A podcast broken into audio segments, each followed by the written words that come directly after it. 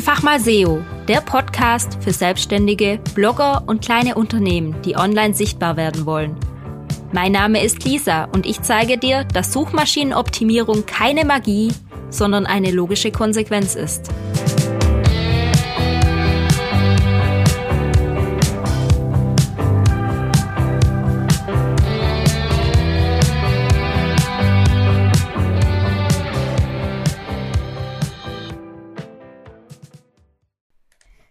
Hallo, ich grüße dich zu dieser neuen Podcast-Folge. Diese Podcast-Folge ist eine ganz besondere, denn sie ist so eine Mischung aus beruflichem und privaten Jahresrückblick. In dieser Podcast-Folge möchte ich über Themen sprechen, die mich bewegen, die nicht so gut funktioniert haben dieses Jahr, die mich begeistert haben und aber auch Themen, die sich schon aufs nächste Jahr beziehen. Ich habe mir so ein paar Produkte rausgesucht oder auch Dienstleistungen, die ich anbiete und möchte ein paar Dinge dazu sagen. Ich möchte dir einen kleinen Blick hinter die Kulissen gewähren, in dem in meine Selbstständigkeit, in dem, was ich so tue, in dem, was ich in den letzten zwei Jahren so aufgebaut habe. Ich möchte dir auch verraten, was marketingtechnisch bei mir gut funktioniert hat, was nicht so gut funktioniert hat und eben auch, wie man dann nächstes Jahr mit mir zusammenarbeiten kann. Also du wirst heute ein paar spannende Insights bekommen und ich hoffe, dass sie dich inspirieren oder vielleicht auch davor bewahren, den ein oder anderen Fehler zu machen, den ich gemacht habe. Ja, ich habe mir so eine kleine Agenda zusammengeschrieben, also Punkte, über die ich heute gerne sprechen möchte. Und der erste Punkt, warum auch immer, der ist mir gleich eingefallen, ist das Thema schlüsselfertige Websites. Das hier ist ein SEO-Podcast und ich bin ja auch eine SEO-Expertin und biete SEO an. Und nichtsdestotrotz mache ich hin und wieder die ein oder andere Website. Ja, ich möchte natürlich nicht der kurdische Inder sein, der auch Pizza verkauft, also alles machen. Aber bei Websites denke ich mir halt so, ja, ich kann's halt einfach. Und das macht mir auch Spaß. Und wenn ich eine Website aufbaue, dann muss ich nachher nicht nochmal drüber schauen und die Überschriftenstruktur richten, weil ich's gleich richtig mache. Also ich weiß, wie eine Website aufgebaut werden soll und kann dann eben gleich die Kenntnisse, die ich auch aus der Suchmaschinenoptimierung habe, mit einfließen lassen. Sprich, ich mache gleich eine ordentliche Menüstruktur. Ich arbeite mit sauberen Redirects beim Relaunch. Ich mache eine äh, ich mache gutes Bilder-SEO mit rein. Ich gucke, dass die Texte gleich passen. Ich mache gleich die Metas mit rein. Also so dieses alles, was man danach nochmal aufwühlen und aufbauen müsste, wenn die Website fertig ist, mache ich einfach gleich sauber mit rein. Und das nervt mich nämlich ehrlich gesagt schon manchmal, wenn ich eine fertige Website vorgesetzt bekomme und dann muss ich dem Webdesigner nochmal sagen, was er alles falsch gemacht hat. Ist ja auch demotivierend für den Webdesigner und irgendwie eine Extraschleife, die man nicht wirklich braucht. Darum meine Empfehlung, schaut euch das Thema SEO an, bevor ihr die Website neu machen lasst also holt euch da schon einen Experten an Bord und lasst euch Tipps geben, vielleicht auch sogar ein Lastenheft machen, was, auf was der Webdesigner alles achten muss. Oder lasst euch die Website von jemandem programmieren, der auch Ahnung davon hat und weiß, wie eine saubere Website aufgebaut werden sollte. Also nicht nur irgendwelche clicky-bunti Webdesigner, sondern jemand, der schon mal HTML gelesen hat, CSS versteht und weiß, was technisch machbar ist und was nicht machbar ist. Aber in der Regel ist fast alles machbar. Ja, und so bin ich über die Zeit halt auch dazu gekommen, immer wieder ein paar Websites zu machen. Und anfangs muss ich zu meiner Schande gestehlen, und dafür bin ich auch nicht stolz darauf, habe ich das Design und manchmal auch Fotos gemacht. Und ganz ehrlich, ich, ja, ich bin keine Designerin.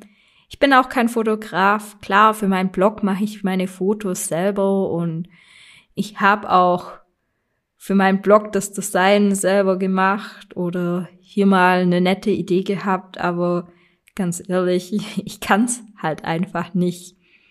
Die Fotos, die taugen für einen Blog, das ist auch völlig in Ordnung, das ist auch authentisch, da brauche ich keinen professionellen Fotografen, um für meinen Hobby-Blog Fotos zu machen. Und mir macht das auch Spaß, mich weiterzubilden, aber wenn's halt an professionelle Projekte geht, dann finde ich auch, dass man mit Exporten zusammenarbeiten sollte.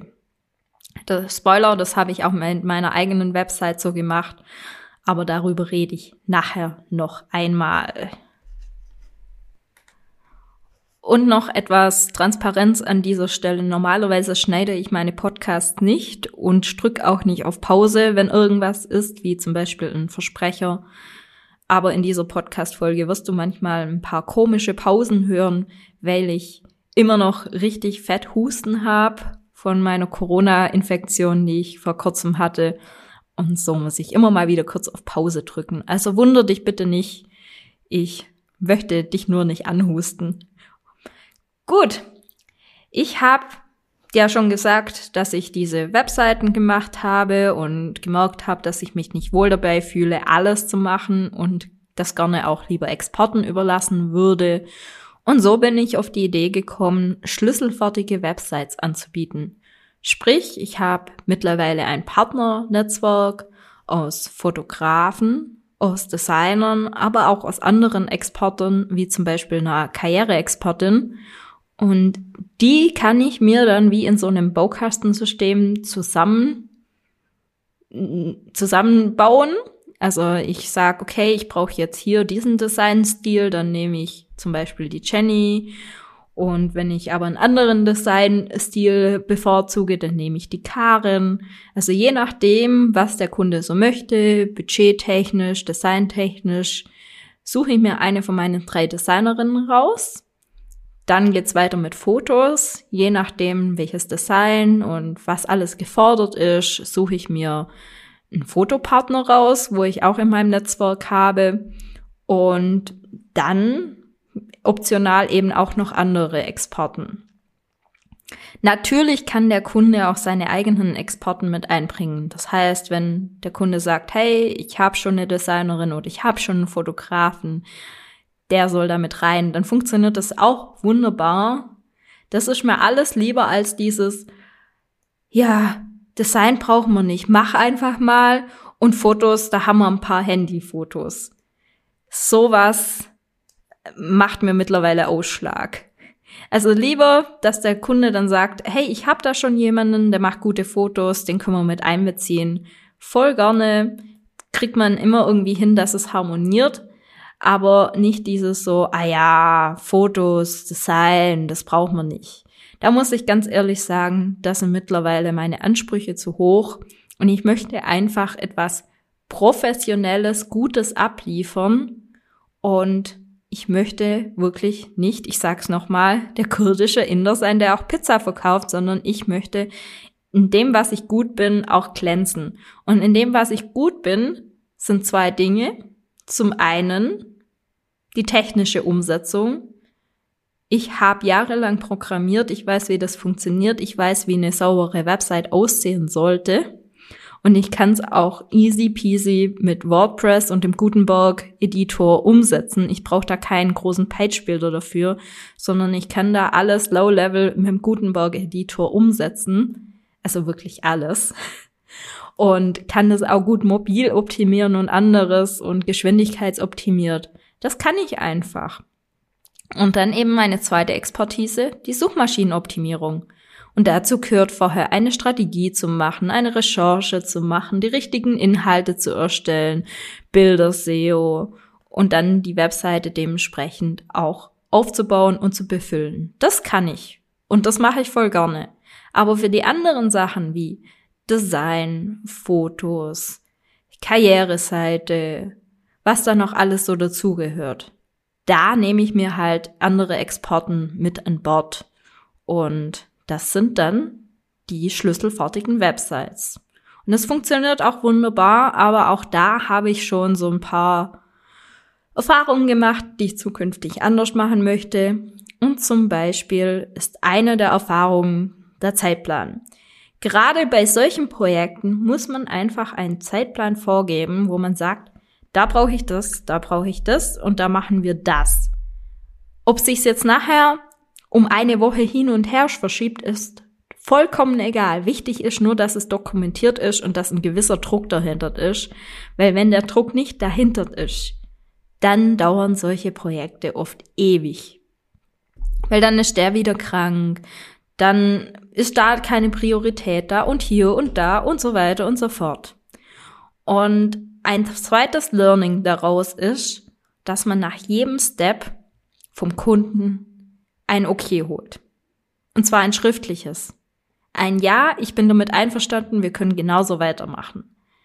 Weil auch das ist mega nervig, wenn zum Beispiel das Design schon steht und man baut die Website auf und irgendwann kommt dann, oh, dieses Design fällt mir doch nicht, können wir nicht irgendwie andere Farben ausprobieren und können wir das nicht ausprobieren und hier nicht ausprobieren.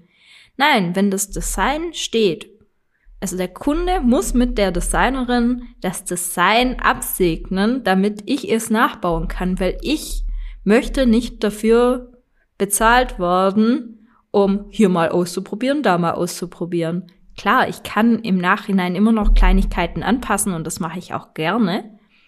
Aber ich bin keine Designerin und ich möchte kein Design ausprobieren. Das sollte vorher einfach schon stehen. Und das ist für mich so ein Learning, wo ich ins nächste Jahr auf jeden Fall mitnehme. Ich habe mir auch schon Vertragsdokumente aufgesetzt. Ich habe mir schon Abnahmedokumente aufgesetzt und eben auch solche Timetables mal etwas ausformuliert, damit das ein sauberes Projektmanagement wirst. Ja, ich habe früher immer bei Firmen, in denen ich gearbeitet habe, gedacht, ja, da braucht man nicht so viel Bürokratie und warum dieses Projektmanagement und hier und da. Und mittlerweile bin ich halt genau an diesem Punkt. Und zum Projektmanagement gehört noch ein weiterer Punkt, der bei mir dieses Jahr etwas schiefgelaufen ist. Und zwar ist das Outlook. Also, wenn man in der Woche eine E-Mail bekommt, dann ist Outlook ja kein Problem. Aber ich habe halt in meinen Projekten oft mehrere E-Mails von mehreren Personen.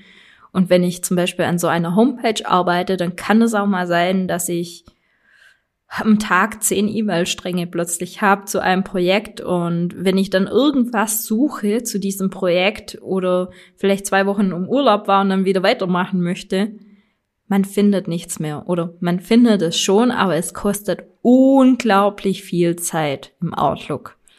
Und manchmal vergisst man auch Dinge, übersieht man die und so weiter und so fort.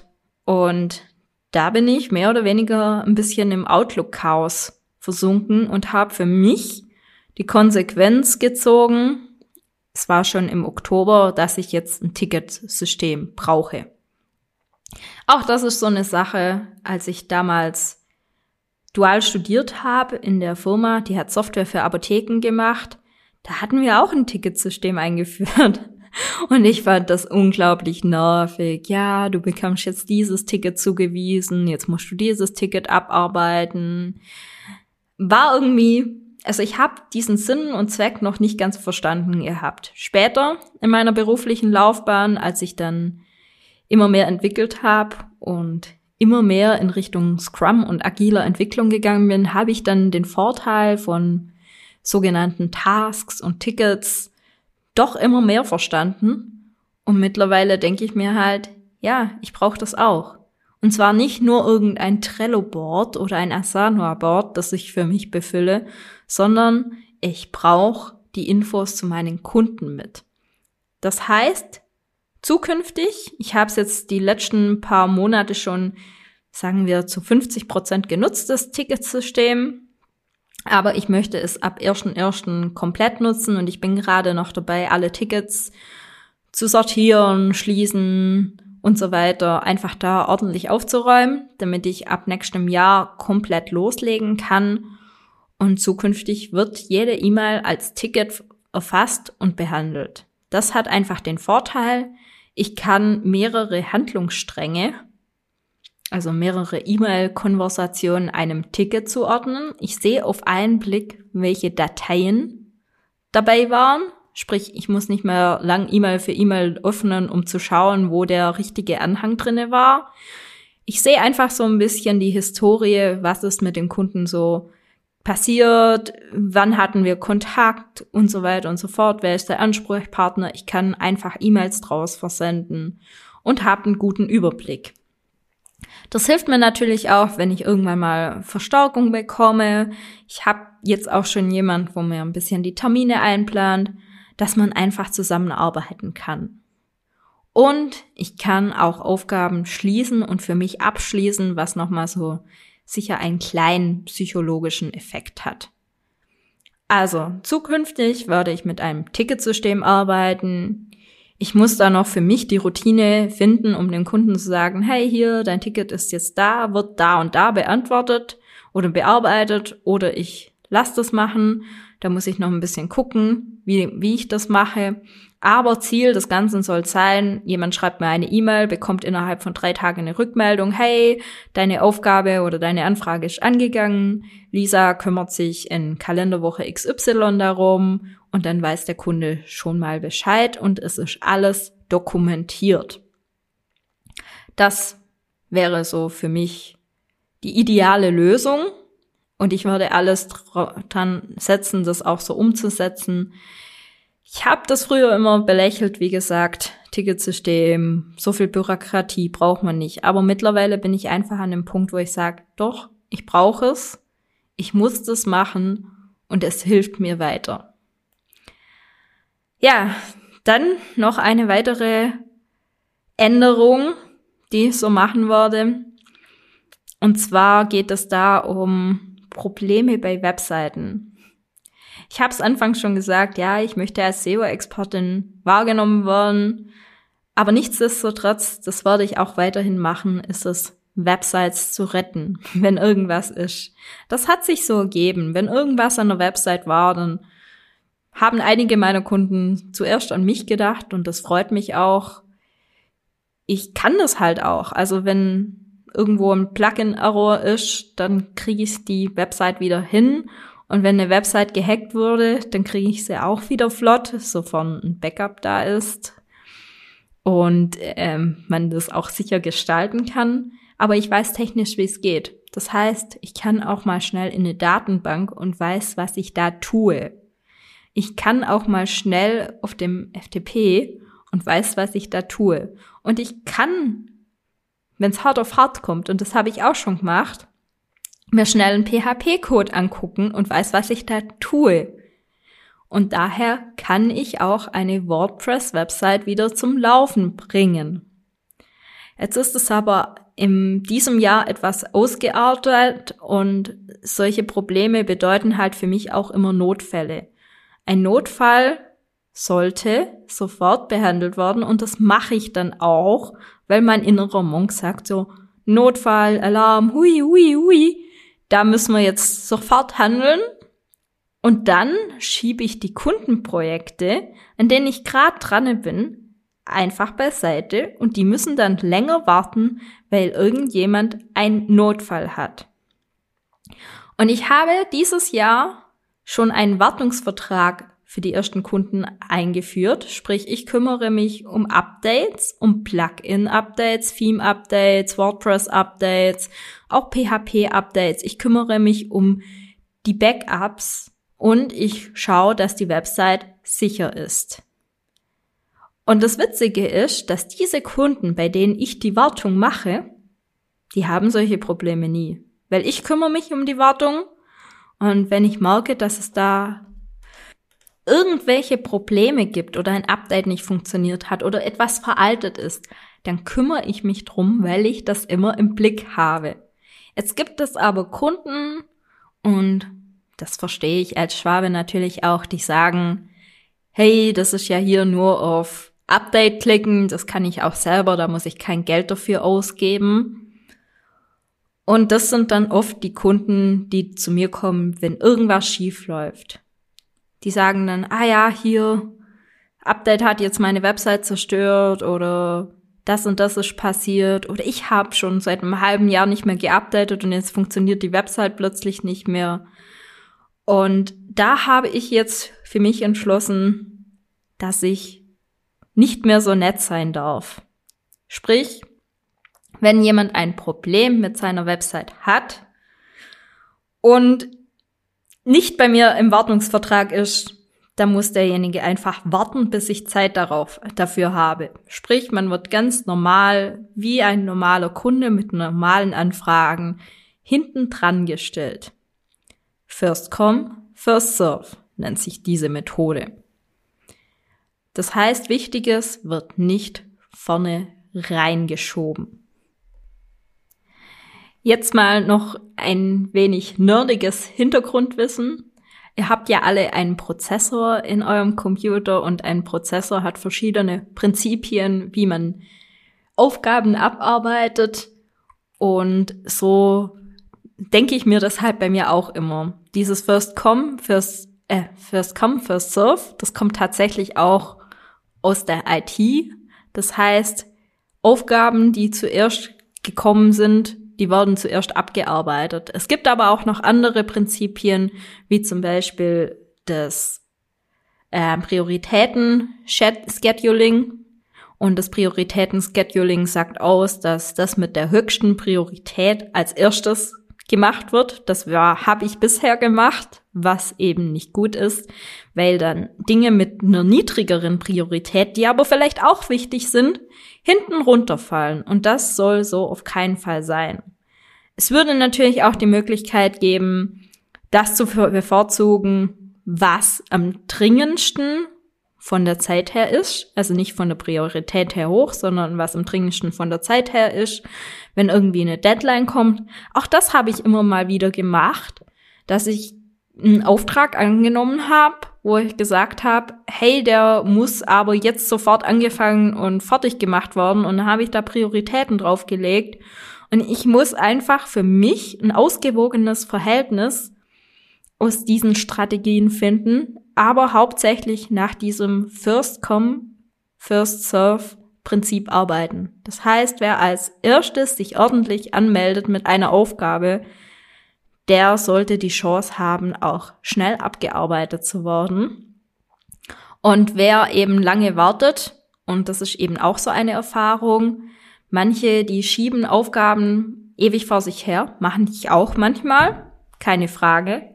Aber da muss ich eben mit der Konsequenz rechnen, dass ich länger warten muss, dass ich es nicht sofort haben kann. Bester Beispiel, bestes Beispiel ist natürlich der Friseurbesuch, zumindest bei mir. Ich wach morgens auf und denk mir, ha, heute wär's Zeit für eine neue Haarfarbe. Dann rufe ich beim Friseur an und sag, hey, ich hätte gern einen Friseurtermin am liebsten so schnell wie es geht. Und dann sagt die Simone, meine Friseurin, ja gut, dann kommst du in zwei Monaten. Und ich denk mir so, fuck! Hätte ich nur mal früher dran gedacht. Mittlerweile hat mich meine Friseurin so erzogen, dass ich schon beim Friseurtermin den nächsten ausmache und mich dann drauf freuen kann. Ich meine, wenn er nicht passt, kann ich ihn immer noch absagen. Aber früher hat das halt funktioniert, dass ich angerufen habe und dann hat sie gesagt, ja, ich hätte hier noch ein Terminchen frei oder du kannst gleich übermorgen kommen. Früher hat das funktioniert. Mittlerweile funktioniert das nicht mehr. Mittlerweile muss ich wirklich zwei Monate drauf warten und rum hat die mich so umgezogen, dass ich schon rechtzeitig meine Termine plane. Und das möchte ich eben auch bei meinen Kunden, dass die nicht erwarten, dass ich sofort morgen anfangen kann. Gerade eine Website, die braucht auch eine gewisse Kapazität und ich kann nicht immer sofort direkt mit einer Website anfangen. Das geht nicht. Das wäre auch unfair gegenüber anderen Kunden. Daher, ich muss wirklich schauen, dass ich mehr auf dieses FIVO-Prinzip gehe. Also der, der als erstes sich anmeldet mit einer Aufgabe, kommt als erstes dran. Natürlich werde ich es auch ein bisschen mit Prioritäten verbinden, aber grundsätzlich möchte ich mehr nach diesem Prinzip arbeiten.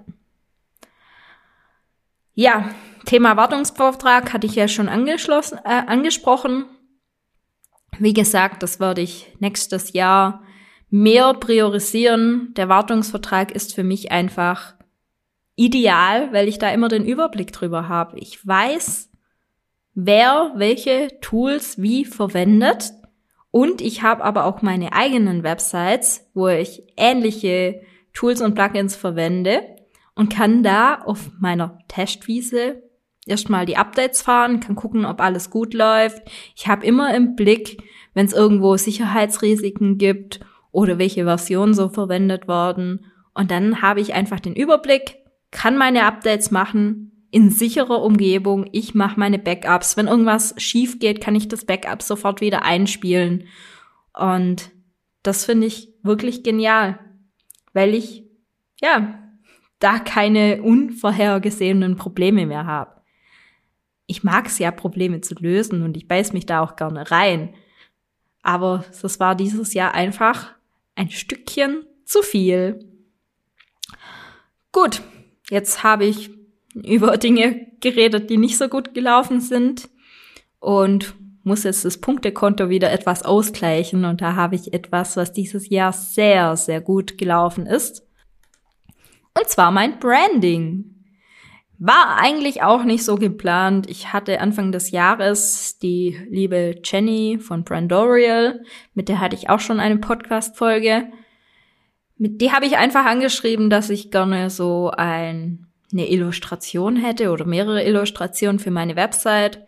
Ich fand das bei verschiedenen Protagonisten, wie zum Beispiel beim Tim Gehlhausen, immer ganz hübsch, wenn so kleine Illustrationen, persönliche Illustrationen mit am Start sind, egal ob im Newsletter, auf der Website oder wo auch immer. Und ich dachte, ah ja, sowas brauche ich auch. Ja, das Ganze ist dezent eskaliert, weil ich habe jetzt nicht nur Illustrationen, ich habe ein ganzes Maskottchen für mich selber. Das ist der Lappy, also das kleine Laptop-Männchen, Einmal mit einem Fragezeichen, einmal mit einem Ausrufezeichen, mittlerweile sogar mit einem Bauhelm für die schlüsselfertige Websites. Also Leppy gibt's in allen möglichen Variationen. Dann habe ich noch einige Illustrationen dazu machen lassen, Pfeile, Aufzählungszeichen, aber auch anderes. Ich habe mir eine Farbwelt von ihr bestimmen lassen. Also es ist jetzt richtig bunt, aber es passt total zu mir. Und daraus habe ich mir dann meine neue Website gebastelt, die Anfang Sommer diesen Jahres online gegangen ist. Und ich kann dir sagen, das war so genial. Ich hatte wirklich alles. Ich hatte meine Bildsprache. Ah, das habe ich ganz vergessen zu erwähnen. Nachdem ich die Farben hatte, bin ich dann zu meinen Haus- und Hoffotografen von BE Photomedia gegangen und habe gesagt, schaut mal Jungs, so soll die Website aussehen, jetzt brauche ich noch Fotos und dann habe ich mit denen eine kleine Fotosession gemacht und dann hatte ich die Fotos. Das heißt, ich hatte Schriften, ich hatte Bilder, ich hatte Illustrationen, Maskottchen, Farben, ich hatte alles. Und du musst dir das jetzt so vorstellen, wie früher im Kindergarten, als man so gebastelt hat. Also man hatte zum Beispiel hier so Glitzerstifte, dann hatte man verschiedene Pappkartonagen in verschiedenen Farben, eine Schere, irgendwelche Aufklebebildchen und so weiter. Und genau so habe ich mich gefühlt, wie wenn ich am Tisch sitz und dann diese ganzen Bastelmaterialien hätte und dann konnte ich dir mir einfach so zusammenbasteln, wie ich es gerne hätte und am Schluss hat das ein rundes Bild ergeben. Und das, obwohl ich sage, dass ich keine Designerin bin und keine Ahnung davon habe, aber mit diesem Art Baukasten, den ich da hatte, konnte ich ganz easy was kreieren, was harmoniert, zusammenpasst und einfach gut aussieht. Und ja, so habe ich mehr oder weniger meine eigene Website designt. Also ich habe einfach mich an den Elementen bedient, die schon da waren. Und habe ich nicht nur meine Website gemacht, sondern ich habe jetzt auch Tassen, ich habe coole Visitenkarten, ich habe Flyer, ich habe Postkarten. Ich habe meine Schokolade, wie vorher schon angesprochen, mit diesem Design designt. Das Witzige war auch, ich habe letztes Jahr schon ein eigenes Design auf die Schokolade gemacht, aber dieses Jahr meinte dann ein Kunde zu mir, ah, hast dieses Jahr ein eigenes Design? Und ich dachte so, ja, hatte ich letztes Jahr auch schon, aber das neue Design, das fällt halt deutlich mehr auf. Ich habe jetzt sogar ganz neu und fresh eine Folierung auf meinem Auto mit meinem Design, wo ganz groß draufsteht, einfach mal SEO mit dem Leppi. Und das sieht so genial aus. Ich glaub gar nicht, wie stolz ich damit bin, mit diesem Auto rumzufahren, weil das, ja, das sind meine Farben, mein Maskottchen, das bin einfach ich und es passt alles richtig angegossen zusammen. Das ist richtig geil. also, mein Branding, das war so eins der Highlights von diesem Jahr, wo ich wirklich sagen muss, das hat mir einen ordentlichen Schub nach oben verpasst, also auch persönlich, weil ich mich jetzt mit allem identifizieren kann und auch mal schnell was zaubern kann. Gut. Branding, Homepage, online gegangen, dann gab's noch mal was sehr Positives. Mein Zweitbüro habe ich jetzt endlich so richtig eingerichtet, wie ich es gerne hätte. Ich habe ja schon das eine oder andere Mal erzählt, dass ich in meinem ehemaligen Kinderzimmer bei meinen Eltern im Keller mein Zweitbüro habe. so, der Huster bleibt jetzt drinne. Ich habe bei meinen Eltern im Keller mein Zweitbüro. Das hat sich so ergeben, weil der Raum leer stand, nachdem mein Bruder ausgezogen ist. Und ich habe mir schon überlegt, immer von zu Hause zu arbeiten. Hm, schwierig. Vielleicht nehme ich mir so ein Coworking Space, aber bei uns auf dem Land in Obermarchtal ist das gar nicht so einfach. Da müsste ich immer ein paar Kilometer fahren. Ja, und dann wurde dieser Raum frei und mein Bruder hat im Keller schon seine Werkstatt und dann dachte ich, ja, da machen wir dann gleich eine komplette Gewerbefläche draus und ich mache mein Zweitbüro da rein. Und vor ein paar Monaten wurde das Zimmer dann voll komplett entleert. Also ich habe schon fast ein Jahr drinnen gearbeitet, aber da war halt immer noch der auf Schwäbisch gesagt Kruscht von meinem Bruder mit drinne, sein altes Bett, seine Schränke, noch irgendwelche Sachen von ihm. Und das war rückblickend echt cool, weil der Raum war voll und es hat nicht Gehalt beim Podcast aufnehmen, aber ich konnte den Raum natürlich nicht vollständig nutzen. So, der Raum wurde leer gemacht, ich habe meinen Schreibtisch wieder reingestellt und habe gemerkt, verdammt, es halt, weil wir haben hier 20 Quadratmeter bei einer Deckenhöhe von drei Meter und Fliesenboden, keine Vorhänge, nichts war im Raum drinne, meine erste Podcast-Folge hat sich angehört wie in einer Kirche und wenn du meinen Podcast schon länger verfolgst, dann hast du bestimmt mitbekommen, dass ich das ein oder andere Mal dann die Podcast-Folge doppelt und dreifach aufgenommen habe oder zu Hause mit schlechterer Qualität aufgenommen habe und so weiter und so fort. Also ich hoffe, dass ich jetzt mittlerweile an einem guten Stand bin. Ich habe zumindest einen Vorhang aufgehangen, ich habe mir ein paar Möbel reingestellt, ich habe mir meinen Rollentrainer mit Fahrrad reingestellt, mein Trampolin steht drinne, ich habe ein paar Kunstpflanzen drinne, einfach etwas, was den Hall dämmt. Es ist noch nicht perfekt und da kommen noch ein paar Bilder an die Wand, aber es wird besser. Und dieses Büro hat auch einen Besucherplatz, das heißt, ich kann jetzt auch Besuch empfangen, ich kann Workshops geben, kleinere in dem Büro, was richtig cool ist. Ich habe aber auch für mich einen super ausgestatteten Arbeitsplatz. Ich habe jetzt hier so ein Hockerchen, wo ich meine Beine hochlegen kann. Ich habe eine Lampe über dem Bildschirm. Ich habe einen Mikrofonarm, wo ich das Mikrofon einfach wegschieben kann, wenn ich es nicht mehr brauche. Das ist schon ziemlich cool und auch das lässt sich mein Unternehmen noch mal etwas professioneller und besser anfühlen und ich spare mir damit halt auch Zeit und Ärger.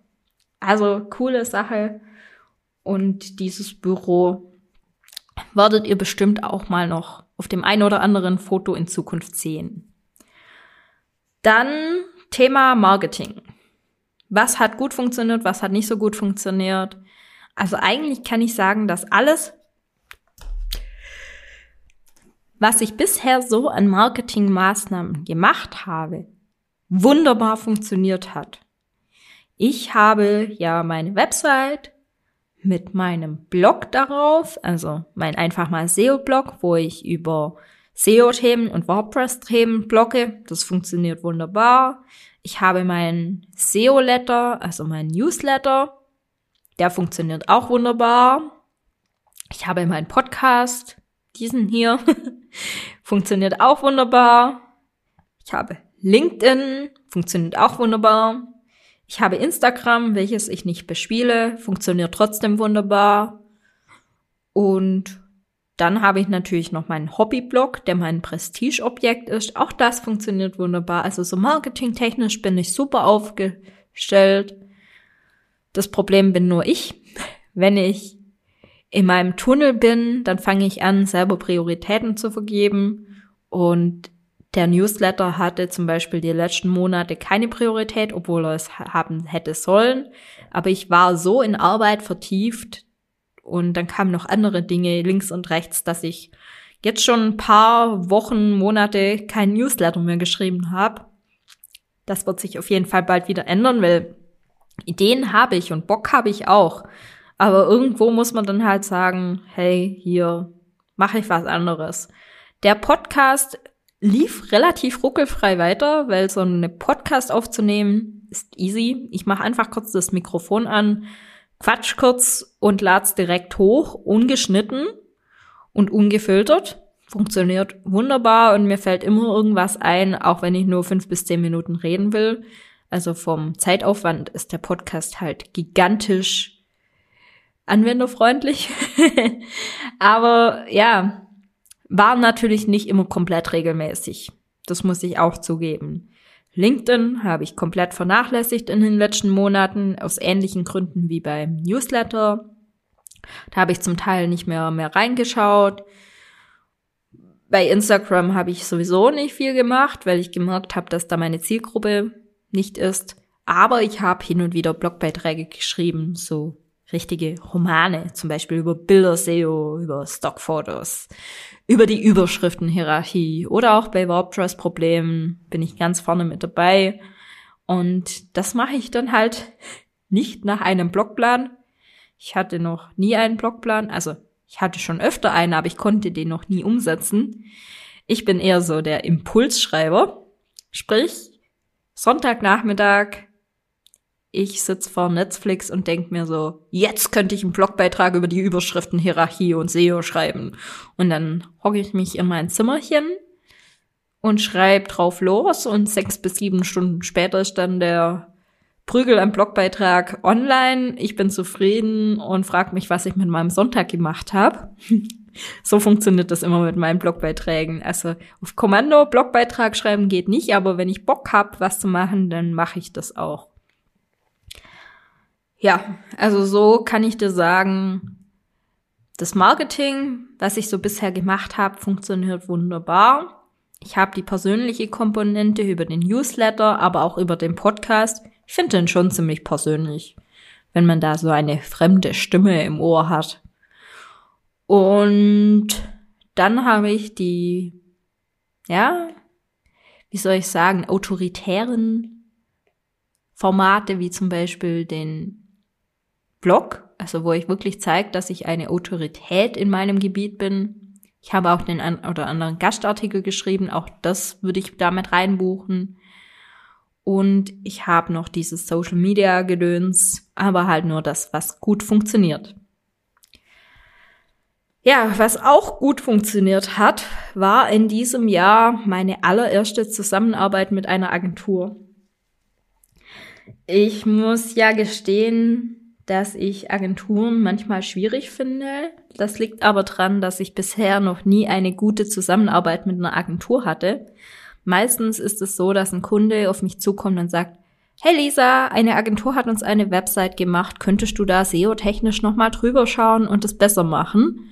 Und wenn ich dann komme mit, hey hier, keine eurer Seiten hat eine H1, könnt ihr das bitte richten? Dann kommt meistens von der Agentur das war so nicht vereinbart, da muss der Kunde jetzt noch mal mehr bezahlen. Also das sind so die Erfahrungen, die mich ich mit Agenturen bisher gemacht habe. Oder es wechseln sich ständig Ansprechpartner. Klar, kann bei Freelancern natürlich auch passieren, dass da nicht alles immer sauber und glatt läuft und ist ja auch kein Vorwurf, aber ich hatte halt immer so dieses Bild von Agenturen. Da arbeiten ganz viele Menschen, die spielen Reise nach Jerusalem. Das heißt, jedes Mal, wenn ich da anklopfe, habe ich einen anderen Ansprechpartner. Und der eine kann halt das gut, der andere kann das gut. Und das Projekt wird abgeschlossen und fertig. So war bisher meine Meinung. Falls ich jemand aus einer Agentur auf den Schlips trete, sorry. Ich habe ja jetzt auch andere Erfahrungen gemacht. Und zwar Ende Sommer wurde ich von einer Agenturchefin angeschrieben. Ich wurde wohl weiterempfohlen. Ich solle mal mit ihnen zusammenarbeiten oder wir sollen mal gucken, ob das matcht und dann könnte ich mit denen zusammenarbeiten. Als SEO-Fachfrau. Und das hat ziemlich schnell gematcht. Also ich habe so alle meine Vorurteile gleich beim ersten Gespräch über Bord geworfen und dachte so, wow, mit denen möchte ich unbedingt zusammenarbeiten. Das klingt cool, das klingt lässig. Habe ich dann auch gemacht. Und wir haben zusammen jetzt, das Projekt ist noch nicht fertig, es läuft gerade noch, aber ich arbeite bei einem großen Projekt von einer großen Bank mit und darf da SEO machen. Und das ist echt gigantisch. Also diese Erfahrung, die ich da mitnehme in diesem Projekt, da ist auch noch eine andere SEO-Expertin am Start, das sind Texterinnen am Start, Techies, noch eine andere Agentur und dieses Zusammenspiel in diesem großen Projekt und ich darf da das SEO machen, das ist wirklich gigantisch. Macht mir auch mega viel Spaß. Ich lerne viel dabei und ich habe in der Agentur auch gute Freunde gefunden, also Businessfreunde. Ich war zum Beispiel auch mit denen jetzt vor kurzem auf der Weihnachtsfeier und das war richtig cool. Also das ist so ein Aha-Moment für mich gewesen. Ja, nein, nicht jede Agentur ist schlecht, sondern es gibt auch coole Agenturen, mit denen ich zusammenarbeiten möchte. Und da freue ich mich auch schon auf die nächsten Projekte im kommenden Jahr da bin ich gerne als Freelancerin tätig, weil es einfach menschlich gut passt. Das ist auf einer Augenhöhe, wo ich sagen muss, so ja, klar, natürlich trete ich in denen ihrem Namen auf, aber die kommunizieren auch offen, dass ich mitarbeite. Es gibt ein authentisches, gutes Feedback. Man kann über alles reden. Wenn irgendwas ist, dann redet man drüber und redet nicht übereinander. Diese Kultur gefällt mir einfach sehr, macht Spaß und so stelle ich mir eigentlich meine Kollegen vor.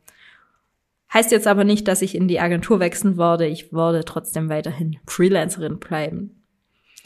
Ja, jetzt nochmal zu einem weniger guten Thema. Und zwar das Thema Krankheit. Auch das hatte mich dieses Jahr überrascht. Zum einen, ja, es fühlt sich immer so blöd an, wenn man als Selbstständige krank ist. Man hat das Gefühl, ich darf nicht krank sein, weil ich muss ja hier noch so viel machen und der Kunde wartet ja auf seine Aufträge. Ja, und so ging es mir im Dezember, als ich mir Corona eingefangen hatte und mich dann richtig flachgelegt hat mit Fieber und all inklusiv und ich dann so ein bisschen auf Tauchstation gehen musste, weil irgendwann kommt der Punkt, da liegt man nur noch auf dem Sofa, man geht einfach nichts mehr und dann braucht man auch Zeit für sich selber, um sich selber zu erholen, damit der Körper wieder funktioniert. Wenn der Körper Nein sagt, dann muss man auch drauf hören.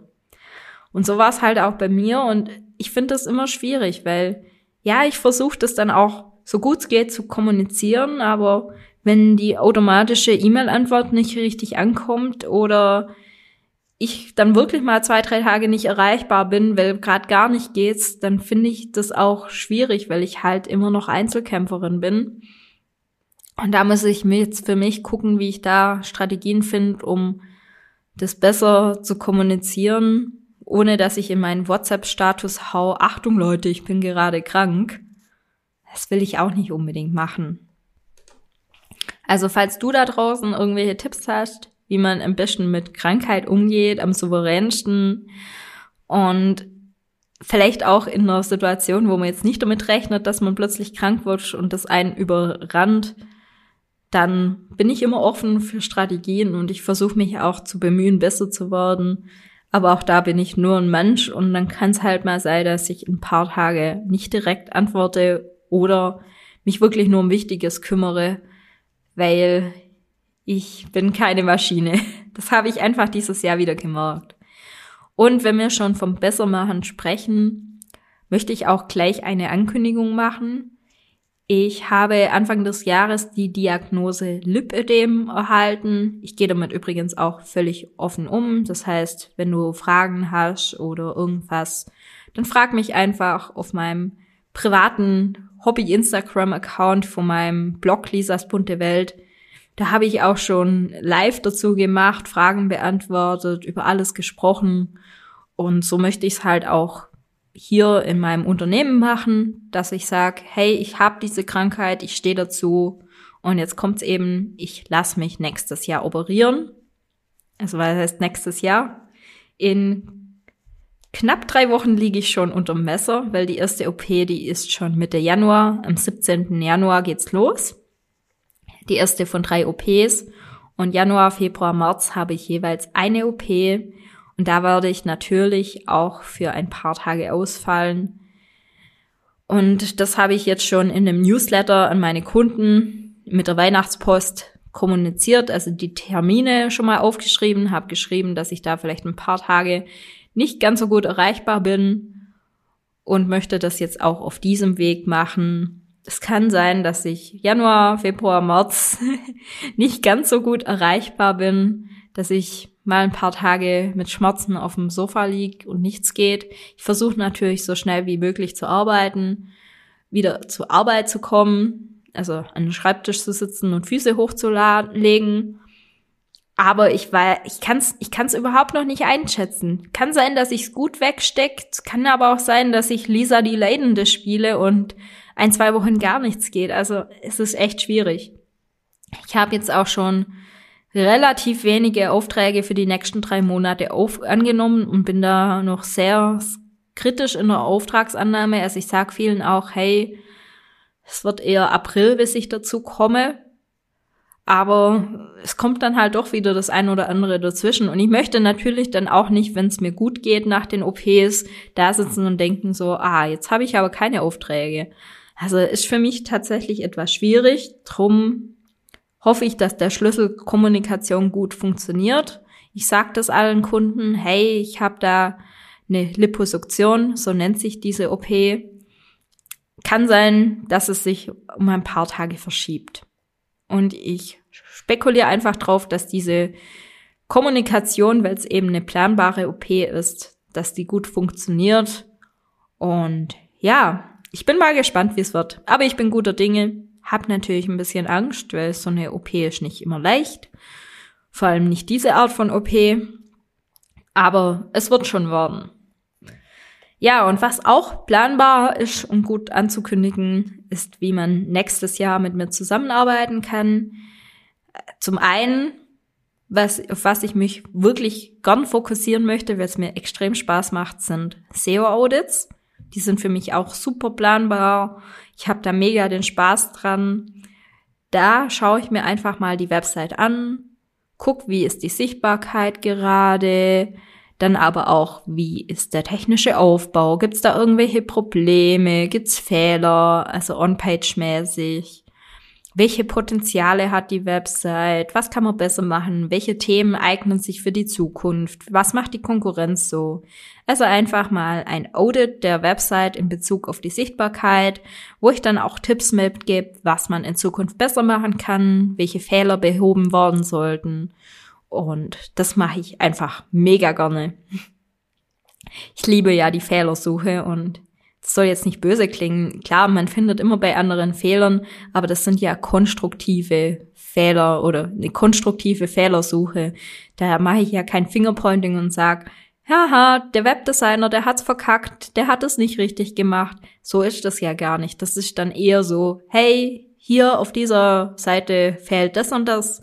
Oder hier könnten man in Zukunft auch das machen. Es ist ja wirklich zum Besten der Website indem man Dinge findet, die man besser machen kann. Und da muss der Kunde das natürlich dann auch verstehen. Keine Website ist perfekt und überall gibt's Fehler. Und ja, ich habe sicher auch irgendwo auf meinem Blog noch Broken Links. Aber das soll kein Fingerpointing sein, sondern etwas, wo man die Website, ich möchte jetzt nicht sagen, auf ein neues Level heben, sondern wo man die Website besser und sichtbarer machen kann. Und dann gibt's noch eine weitere Methode, mit mir zusammenzuarbeiten. Und zwar ist das mein SEO-Mentoring. Da habe ich dieses Jahr auch schon ein paar hinter mir. Hat mir immer mega Spaß gemacht. Das Ganze dauert drei Monate und ist eins zu eins. Fängt auch an mit einem Audit. Gut, dass wir gerade schon übers Audit gesprochen haben. Ich mache ein Audit von deiner Website. Dann treffen wir uns alle zwei Wochen für insgesamt drei Monate. Also es sind sechs Termine. Und bei jedem Termin gebe ich dir dann Hausaufgaben. Sprich, ich mache das SEO-Audit, ich priorisiere alles durch, was ist wichtig, was ist nicht so wichtig und dann gebe ich dir Stück für Stück Hausaufgaben, damit du das selber umsetzen kannst. Und ich sage dir natürlich auch, wie es geht. Wenn ich zum Beispiel sage, hey, hier Überschriftenhierarchie stimmt nicht, dann mache ich dir ein Erklärvideo oder zeig dir im Call, wie es geht, damit du das alles selber umsetzen kannst. Und am Schluss machen wir eine gemeinsame Strategie, wie es dann weitergehen soll. Sprich, du lernst, wie SEO funktioniert und kannst es selber umsetzen und hast halt während, während der drei Monate jemanden an der Hand, der, der, der dir zeigt, wie es geht und hast immer einen kompetenten Ansprechpartner, wenn es um irgendwelche Fragen rund um SEO oder um die WordPress-Website geht. Ja, dieses SEO-Mentoring mache ich, weil ich finde, es gibt viel zu viele SEO-Kurse da draußen, die zum einen für manche nicht tief genug sind, zum anderen für manche viel zu viel sind. Und ich finde, jede Website ist einzigartig, jedes Projekt ist einzigartig, hat einzigartige Ziele, einzigartige Konkurrenz, einzigartige Suchintentionen. Und daher finde ich, dass ein Projekt auch einzeln betrachtet werden soll. Sprich, nicht alles in den großen Topf werfen und sagen, ja, hier Überschriften SEO, Bilder SEO, XY SEO, so funktioniert, sondern ich habe die Erfahrung gemacht, wenn man die Menschen an der Hand nimmt und sagt so, hey, hier, das alles auf deiner Website läuft nicht richtig, aber das ist alles nicht relevant, sondern wir müssen erstmal das machen, weil das der größte Hebel ist. Dann haben die Leute auch Spaß an SEO. Ich habe bei vielen den Eindruck, die kriegen eine Liste mit Dingen, die sie tun sollen und dann wissen sie nicht, wo oben und unten ist, machen irgendwas, was vielleicht gar keinen Sinn ergibt und dann ist SEO nicht cool, weil das funktioniert ja nicht. Und drum eben diesen Mentoring. Dieses Mentoring habe ich übrigens für Selbstständige mit einer WordPress-Website konzeptioniert. Ich kann mir aber auch vorstellen, in Zukunft ein Programm für kleinere Unternehmen anzubieten, wo es dann vielleicht auch darum geht, wie kriegt man die Marketingabteilung ernstzunehmend eingegliedert, was ja auch oft ein Problem ist, Kommunikation mit anderen Abteilungen, wie kriege ich meine Informationen, meine Materialien, wie kriege ich das und das. Also das könnte dann auch noch mit reinspielen.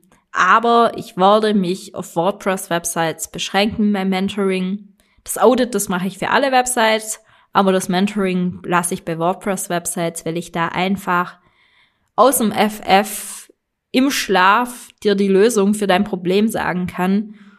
Und wenn ich das nicht kann, dann finde ich, ist das kein richtiges Mentoring. Dann ist es so ein, ja, hier mach mal, aber ich kann dir nicht zeigen, wie es geht. Und das hat für mich keinen Sinn.